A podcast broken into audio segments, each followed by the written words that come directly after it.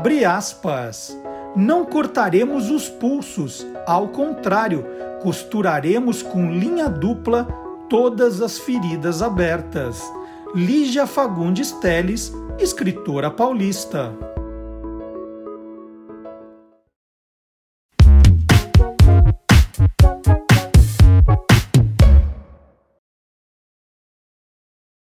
Olá, curioso! Olá, curiosa! Começando mais uma edição do Tô Lendo, o programa que mostra o lado curioso dos livros, dos autores, dos ilustradores, dos revisores, dos checadores, dos designers, dos capistas, dos divulgadores e dos livreiros e dos leitores.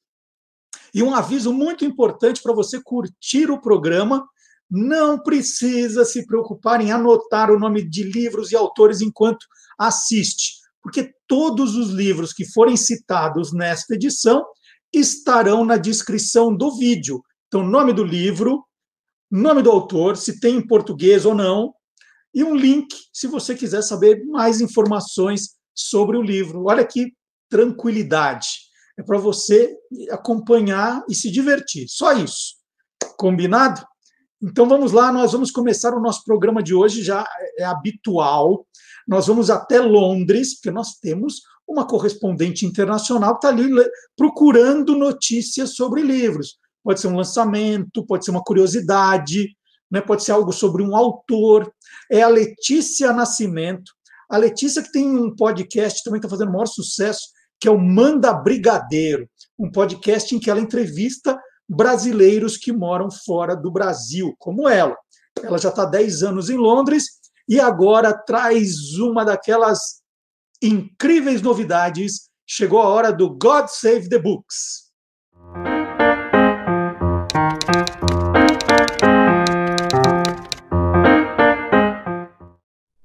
Marilyn Monroe é um ícone e uma outra faceta dela foi revelada há alguns dias Dois livros de receitas que pertenceram à atriz vão a leilão em Nova York no dia 22 de junho.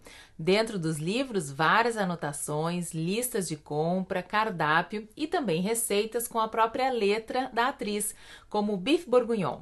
Os dois livros são The New Fanny Farmer Boston Cooking School e o outro é The Joy of Cooking. Nesse último também foram encontradas receitas de jornais anexadas com clipes e um cardápio. Os livros estão bem usados e talvez para fugir dos paparazzis ela preferisse cozinhar em casa. Em 1952 ela deu a seguinte declaração: Já me disseram que meus hábitos alimentares são ruins, mas eu acho que não. Os livros fazem parte de um lote com cerca de 600 itens pessoais da atriz e a casa de leilão espera alcançar 75 mil dólares pelo lote inteiro. Alguém se habilita? Marcelo quer fazer um lance lá no leilão? Hoje eu fico por aqui e até a próxima. Ah, Letícia, leilão não é comigo, viu? Leilão eu, eu fico ali, eu gosto de leilão, né? Aqueles filmes de leilão, que a pessoa faz aquela coisa discretinha para falar do lance, né? Põe a mãozinha assim, e o leiloeiro ali atento para o levantar das mãos ou das plaquinhas, mas de leilão eu não entro mesmo. Mas achei bacana, hein? Achei bacana essa história dos livros de receita de Marilyn Monroe.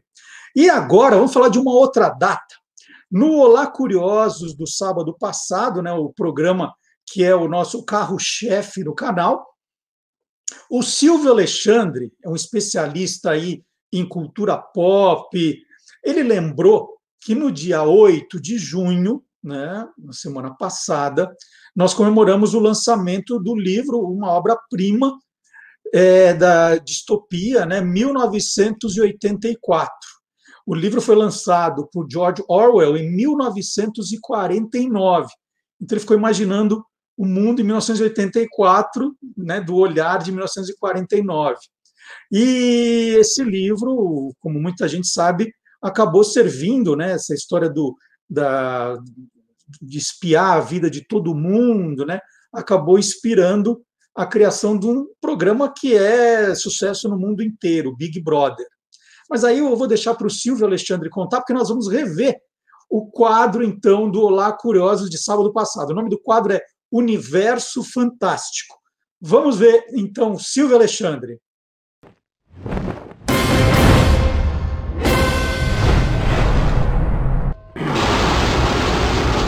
Universo Fantástico.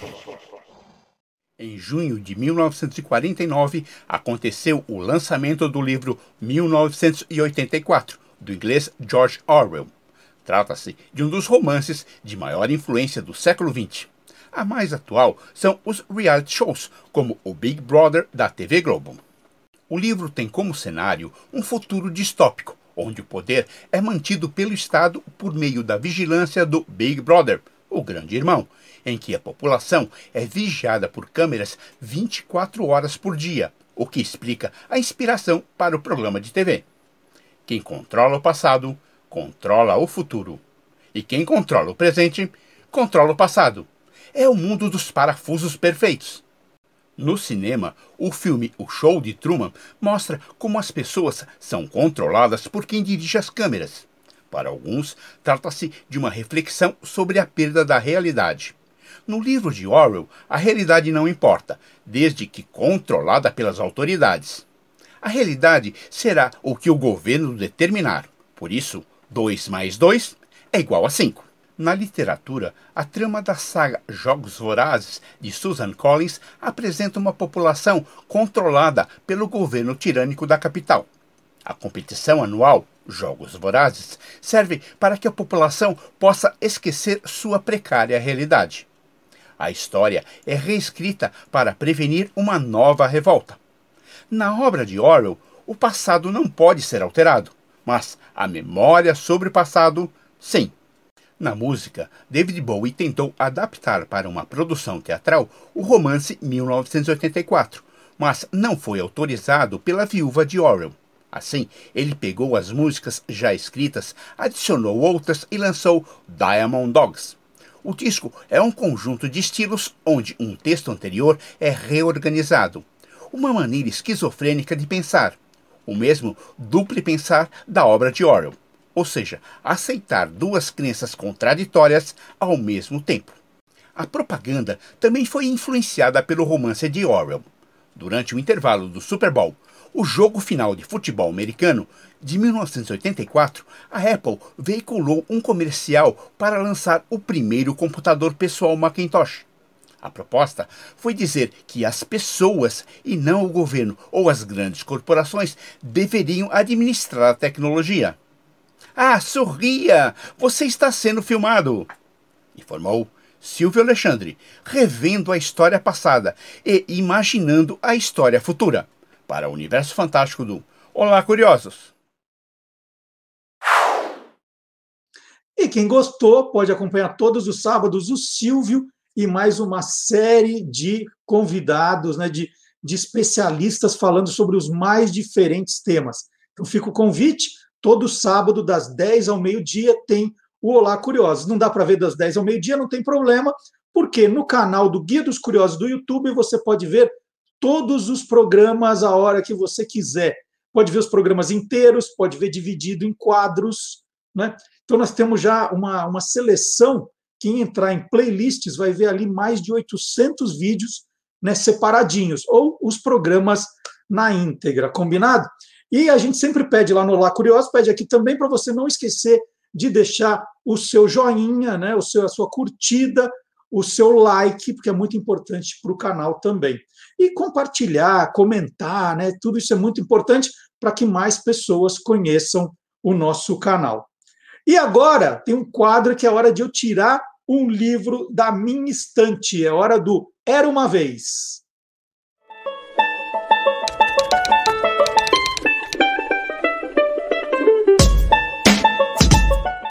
Bom, hoje eu vou contar uma historinha que começa com o livro que eu lancei em 1997, o livro das invenções.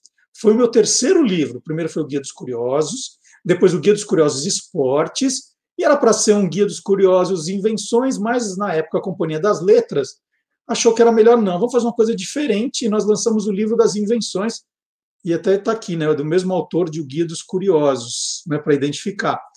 E era um livro dividido em duas partes, as invenções na primeira, e depois a, a história de, das marcas famosas, que foi a, a, segunda parte do livro, marcas famosas, que eu conto a origem das, das marcas, porque elas têm esses nomes, né? Olha, Jeep, Kellogg's, e por aí vai.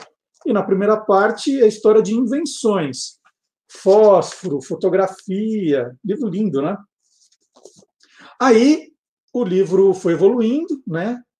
Aí veio a versão mais nova, que aí sim, agora virou o Guia dos Curiosos Invenções, um livro muito maior, com muito mais coisa, né?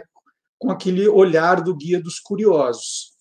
E também aí é uma mistura, aí vou misturando também é, invenções, as marcas, invenções que não deram certo.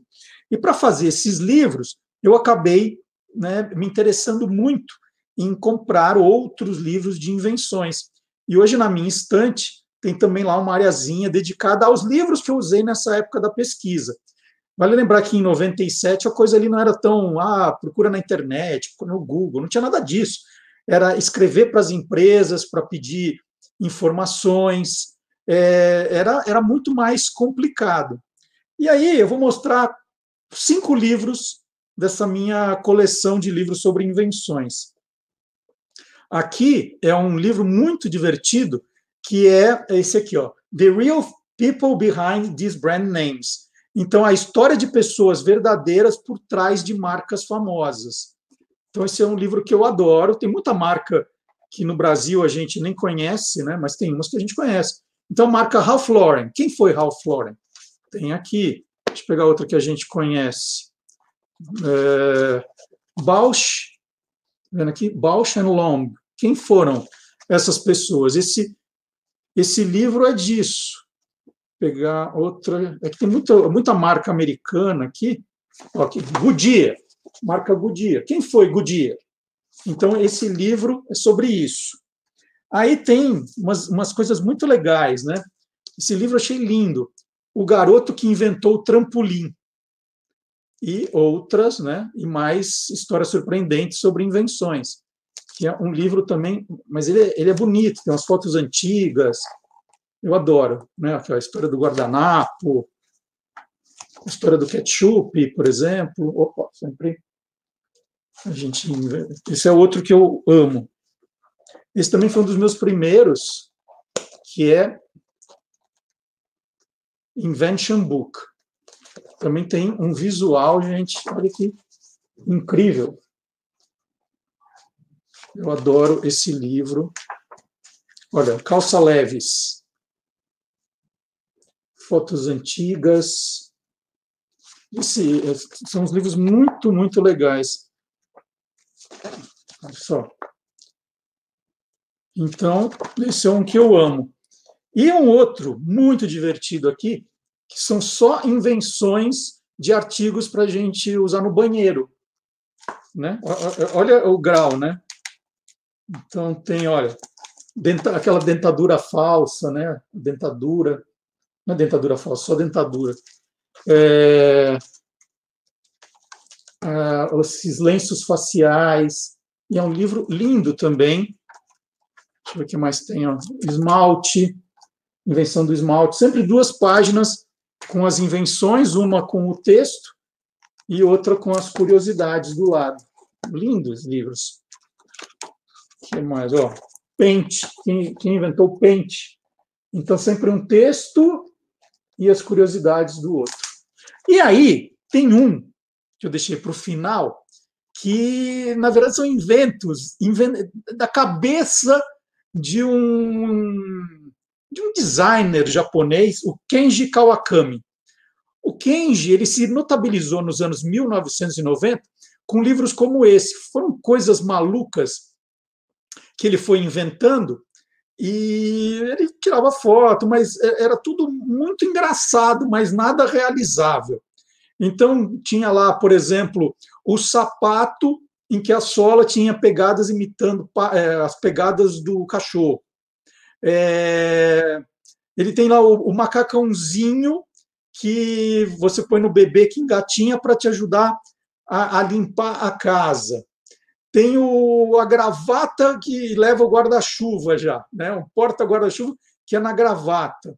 Ele foi criando coisas desse tipo, né? tudo muito, muito engraçadinho, muito divertido, mas nada que de fato tenha sido criado. Né? Eu gosto de uma que é uma proteção, né? é tipo um cordão de isolamento, para quando você vai naqueles lugares muito turísticos, você vai tirar foto de alguém, você toma uma distância, você se afasta um pouco da pessoa que vai ser fotografada. E as pessoas não percebem, elas começam a passar na tua frente, atrapalhando a sua foto. Ele inventou um cordão de isolamento para esse tipo de caso. Ele inventou, por exemplo, um carimbo para quem quer passar o batom e está com pressa. e, e, como não se falava ainda em celular quando ele fez esse livro, tem até uma, uma câmera fotográfica de pulso para quem precisa tirar uma foto mais, de, mais urgente. Então, são algumas das invenções desse, são vários livros que ele fez.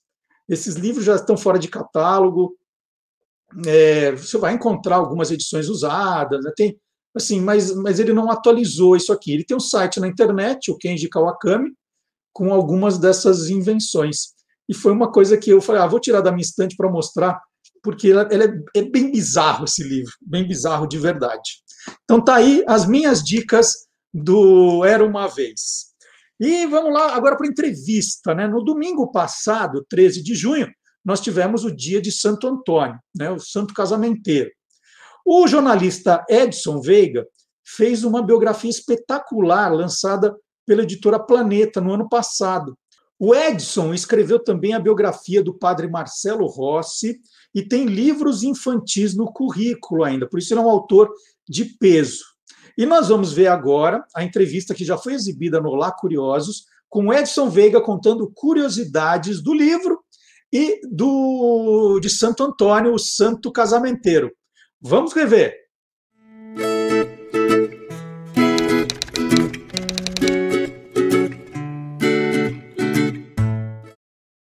E hoje nós vamos ajudar quem não casou ainda vai casar. Né? Vai conhecer muito mais da história do santo casamenteiro Santo Antônio, que ganhou essa biografia do jornalista e escritor Edson Veiga. E aqui, embaixo do título, tem uma. É quase um resumo de toda a entrevista que eu vou fazer, então não vou ler isso por enquanto, senão vai estragar todas as perguntas que eu ia fazer. Bom dia, Edson. Bom dia, Marcelo. Me falaram que eu escrevi um tweet embaixo, o subtítulo já é um tweet para divulgar. Assim. É, lá vem textão, né? Já lá vem textão. Ó. Vamos começar então. Ó. Quer dizer que Santo Antônio não chamava Antônio, é isso? Não, não, não chamava. O nome dele era Fernando, o nome de, de batismo. É, ele assumiu o nome de Antônio é, como, é, enfim, até hoje é uma tradição de ordens religiosas, né? Da pessoa quando entra para uma ordem religiosa, ela assume um novo nome que simboliza deixar aquele passado secular, digamos assim, aquele passado não religioso para fora, para trás.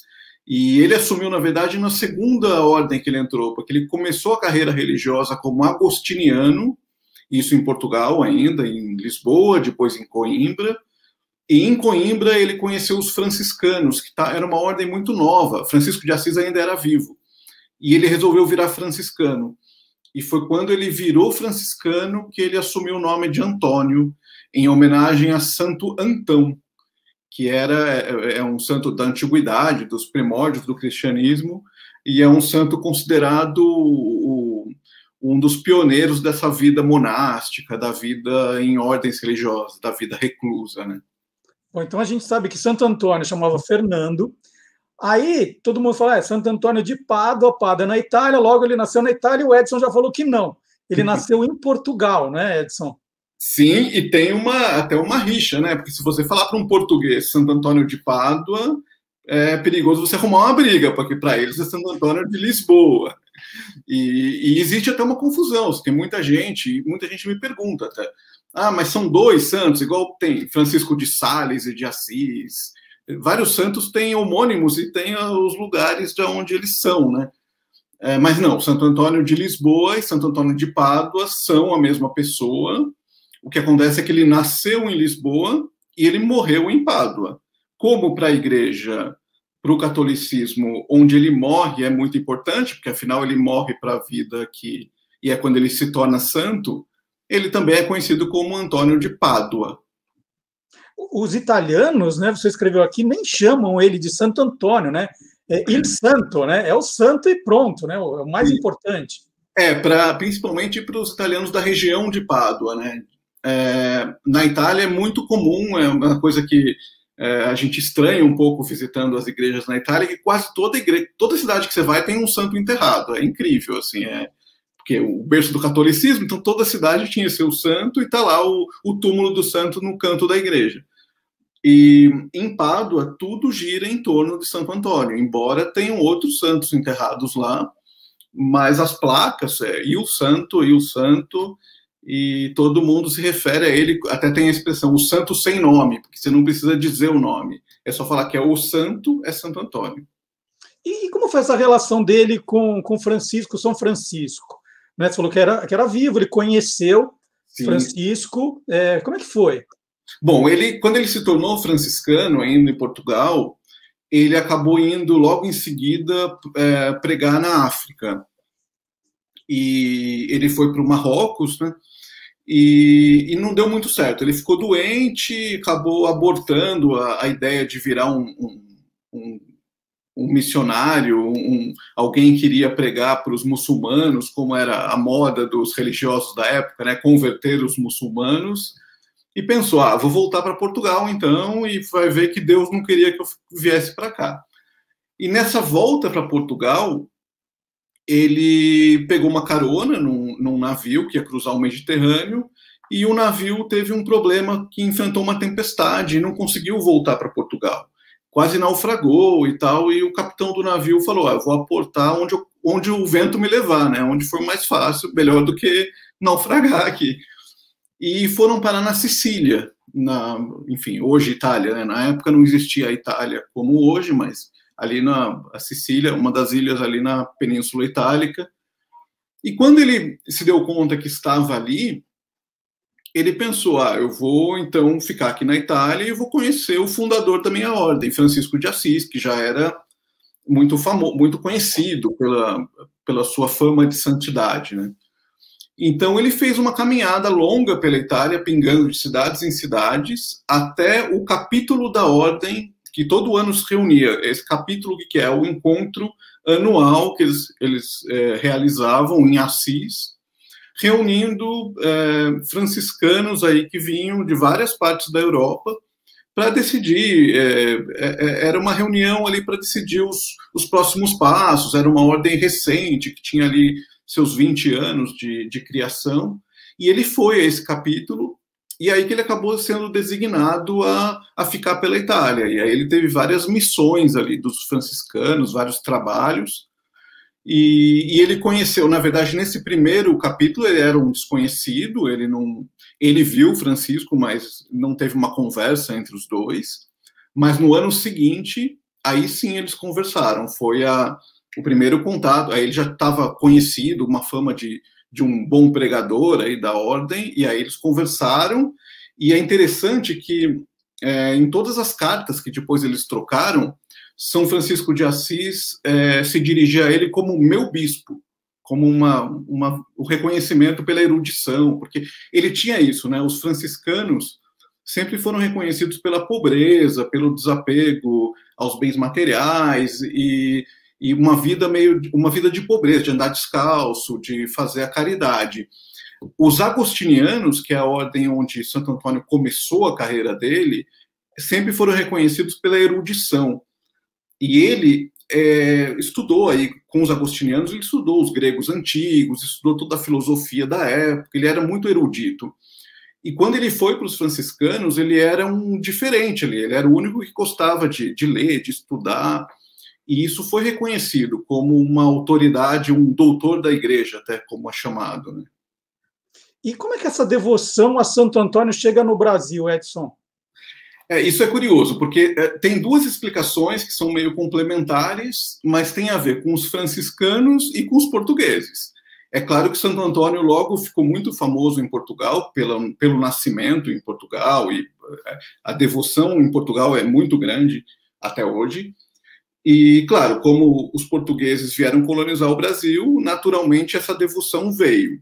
Mas é interessante notar que, na, ainda na, na, na chegada de Cabral, eles trouxeram oito é, religiosos a bordo, como tinha o hábito mesmo de levar, pra, não só para catequizar os índios de cara, mas também para celebrar as missas para quem estava é, para quem estava a bordo, para fazer a missa quando chegasse no Brasil, toda aquela religiosidade que era muito presente é, naquela época. E esses oito religiosos eram franciscanos. Como o Santo Antônio era um santo franciscano, é de se imaginar que eles trouxeram juntos essa devoção, que muito provavelmente trouxeram até uma imagem de Santo Antônio já naquela época. E não é à toa que os primeiros conventos que nascem no Brasil, que são criados no Brasil, são conventos franciscanos. Então, essa ligação com Portugal e com a Ordem dos Franciscanos é que explica aí esse ele ter sido também, um, de certa forma, o primeiro santo do Brasil. Né? Bom, agora eu vou poder mostrar a capa inteira, então, de novo, do, do livro do Edson Veiga, Santo Antônio, editora Planeta, e eu vou ler o texto que está aqui. Ó. Vamos lá, ó. a história do intelectual português que se chamava Fernando, falamos. Quase morreu na Itália, você acabou de contar. Pregou por toda a Itália, precisamos falar disso. É, Tornou-se o santo mais querido do Brasil e ganhou fama de casamenteiro. Ah, essa parte que eu quero saber agora. Como é que Santo Antônio ganhou a fama de casamenteiro? Pois é, é isso é, é, bom. Tem uma parte real da história que Santo Antônio, ele, enquanto era vivo ainda, é, nas, ele era é, se posicionava várias vezes, ele se posicionou contra casamentos arranjados, que eram muito comuns na época. Então ele defendia o amor e, e dizia que não era legal quando faziam casamento só por acordos financeiros e que podia não dar certo. Isso é algo que tem é presente ali nos sermões dele e na vida dele. Aí tem uma história que tem contornos de lenda e não se sabe se realmente aconteceu, não, não tem como provar, que ele teria, quando ele, ele morava em Pádua, ele teria desviado doações da igreja para ajudar uma moça que queria se casar e não tinha é, dinheiro para o dote. Ele teria desviado essas doações. Existe é, essa, existem essas duas histórias que são complementares, mas se formos analisar os 53 milagres utilizados pelo Vaticano, pela Igreja na época, para a canonização dele, não tem nenhum milagre relacionado a casamento. Então, muito dessa fama foi adquirida depois, com promessas, orações e todas as simpatias de pendurar o santo de cabeça para baixo. Enfim, muito veio depois desse imaginário popular, né? É interessante que o Santo Antônio ele, tem verbete até no livro do Câmara Cascudo, como folclorista. No livro, é, ele conta justamente como se tornou algo do folclore brasileiro. É mais do que a religião. Está presente nas festas, está presente na, na, nas simpatias, na, é algo que não, não faz parte só do catolicismo, faz parte da cultura popular do Brasil. Você conta aqui a história da, da mulher que jogou Santo Antônio pela janela é, essa história é que ela teria é uma das explicações né, da, desse, desse início da fama de casamenteiro, é que uma mulher estava rezando para Santo Antônio e queriam, queria se casar e não conseguia, e aí um dia ela ficou, eh, achou que não ia dar certo mesmo e jogou pela janela, e isso acertou na cabeça de uma pessoa que estava passando na rua, de um rapaz que estava passando na rua, e aí enfim, teve o contato dos dois, que ele foi reclamar, e se apaixonaram e se casaram. Né? E tem histórias assim, é, você encontra é, no, no, imaginário popular, nas lendas, tem aos montes, aos montes. E é, é engraçado que eu falei uma vez, durante a pesquisa, com um padre lá em Pádua, e, com, e sobre isso, porque na Itália ele não é muito reconhecido como casamenteiro, ele é o santo das, das coisas perdidas em Portugal e no Brasil que tem essa fama de casamenteiro. E aí eu comentei com ele sobre isso, né, das simpatias, da, dessa coisa quase profana, né, de pendurar a imagem, desrespeitosa até por um lado. E ele falou, olha, por um lado, isso pode soar como desrespeitoso. Por outro, você só faz isso com quem você é próximo, né? O amigo próximo, você faz a piada, você brinca, você É, então, tem uma proximidade, ele tem um carisma que ele é como se fosse um, um santo mais perto das pessoas, mais, rea, mais real, assim, mais do dia a dia. Isso é interessante mesmo notar, né? Porque não tem aquela, parece que ele não tem aquela aquele distanciamento hierárquico, parece que é alguém que está falando de igual para igual. E você falou em 53 milagres, que tipo de, de milagre ele fazia, Edson? Então, esses milagres, eles são, no processo de canonização, né, até hoje é, é assim, claro que teve vários ajustes, no, o, o, processo hoje é muito mais rigoroso, mas o processo de canonização, ele envolve uma perícia ali da igreja para reconhecer, de acordo com a fé da igreja e de acordo com a ciência da época, né, a gente tem que imaginar que a gente está falando de 800 anos atrás, muitas coisas hoje poderiam ser explicadas cientificamente. É, e para reconhecer aqueles milagres que mostram se a pessoa é realmente um, um, santo ou não. E o processo do Santo Antônio foi o mais rápido até hoje da história da igreja. Em 11 meses se concluiu. E todos esses milagres são 53. Eu conto todos eles no, num capítulo do livro. Os 53 que a igreja deu como indubitáveis, como é, milagres incontestáveis na época todos são relacionados a curas. Então, é a pessoa que tinha um problema na perna, não conseguia andar, rezou para ele e foi curada. A pessoa que não enxergava, rezou e começou a enxergar. São sempre curas milagrosas. Não tem nenhum que não fosse é, que fosse relacionado a outros assuntos. É sempre alguma questão de saúde.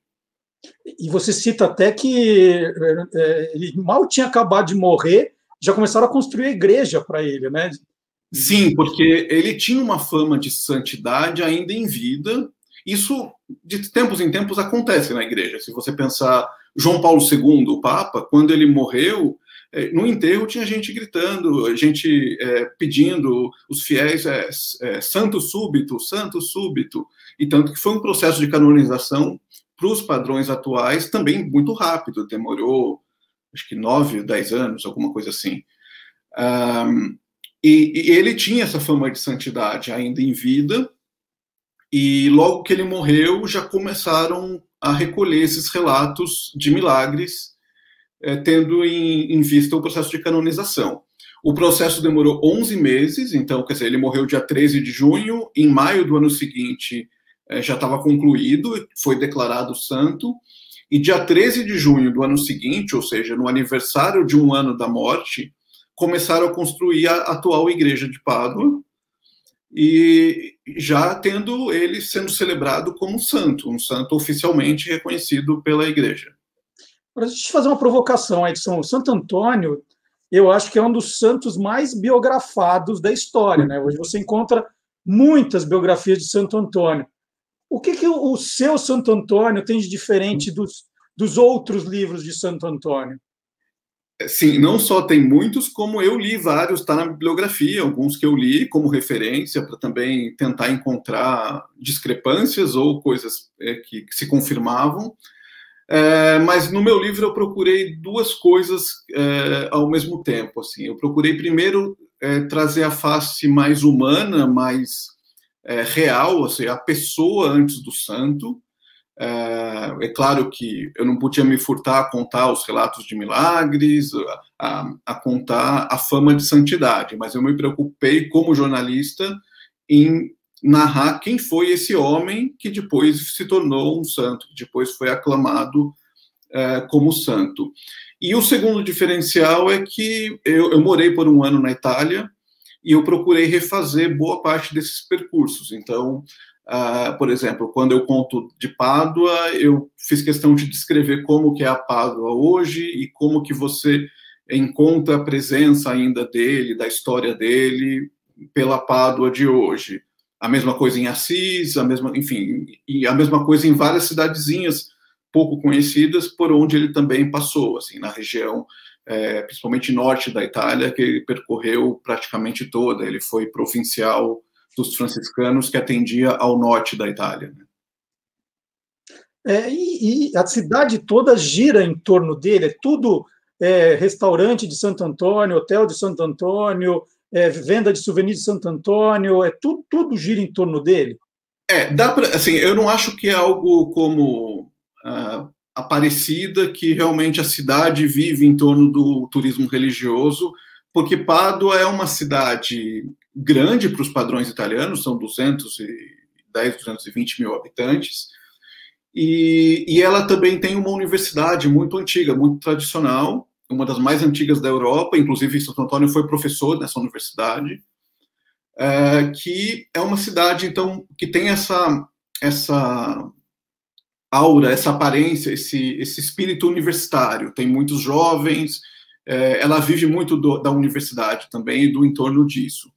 Mas é, o turismo religioso é importante, sem dúvida, e eu diria que a região ali central, a região histórica, o entorno da, da Basílica de Santo Antônio, aí sim é onde você tem é, desde ambulantes na rua vendendo medalhinhas, vendendo é, é, souvenirs relacionados ao santo, você tem lojinhas de artigos religiosos, vendendo terço, vendendo licor de Santo Antônio, vendendo bolacha, tudo relacionado ao santo.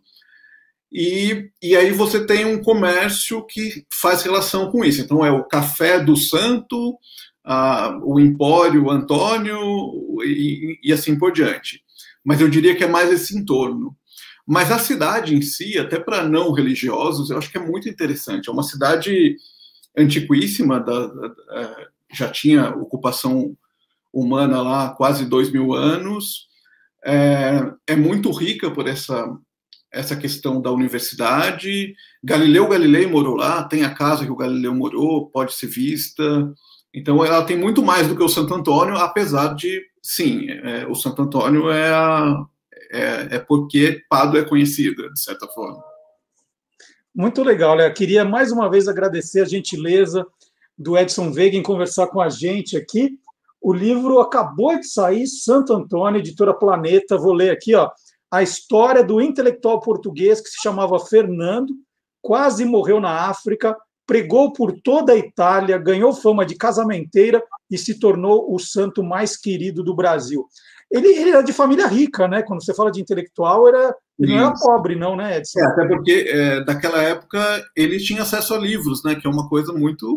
Poucos tinham, né? Poucos eram alfabetizados. Mas ele foi... O pai dele era um fidalgo da época, ele chegou a ser prefeito de Lisboa, era trabalhava para o rei, enfim, tinha, era bem relacionado. A mãe também era de família nobre, eles moravam ali na, em frente à sede de Lisboa, então era uma região bem central mesmo da, da cidade, e ele teve, teve estudo desde pequeno, ele estudou, foi alfabetizado, que era uma coisa rara na época. E hoje tantos podem ter acesso ao livro e, e não leem, né? Ficam. Pois é. Eu estou passando fake news, ó. Então está aqui é, trabalho espetacular do Edson Veiga, editora Planeta, o Edson tem, tinha um avô com o nome Antônio, né? Sim, sim. E eu também tenho filho Antônio, tenho, um sobrinho, tenho sogro Antônio, e meu pai, ele, ele recebeu um Antônio só no batismo.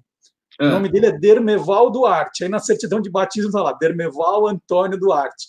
Então estou cercado o nome de santo, né? Antigamente, o batismo, alguns padres exigiam o nome de um santo, é. né? Então tem bastante Antônio aqui, estou cercado.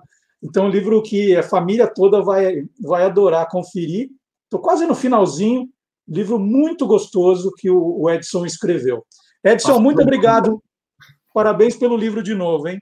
Obrigado, obrigado pelo convite. Um prazer falar com você mais uma vez. É isso. Então, na semana que vem, tem mais, em mais sobre livros, mais sobre autores, o lado curioso do prazer de ler.